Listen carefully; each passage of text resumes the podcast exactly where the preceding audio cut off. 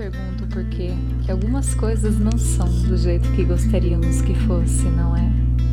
Você já parou por um momento e olhou para o espelho e se perguntou: Sou feliz? Talvez estejamos nos precipitando um pouco, almejando aquilo que talvez não era para ser nosso. Tanta vida passada, tanta coisa jogada, tanta palavra realmente só falada. Estive pensando que almejei coisas que talvez não pertencessem a mim. Não neste momento. As pessoas não são coisas, o sentimento não são coisas, os olhares, as paixões, os amores, o cuidar não são coisas. Percebo que não somos programados para seguir um único caminho. Erramos, levantamos e aprendemos com isso. Sentimos falta, desejamos estar perto, queremos tudo de volta, coisas que nem ao menos são nossas. Nossa vida é tudo um empréstimo.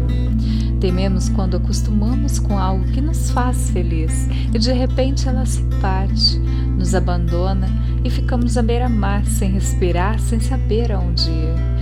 Eu entendo que o costume de tais coisas e pessoas, e olhares e momentos, e sorrisos e tristezas nos fazem perguntar o porquê não temos isso de volta.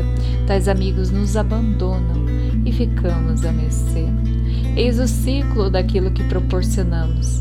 Somos fase, vida completa em um determinado momento em que precisamos ser alguém para alguém, mesmo que esse alguém sejamos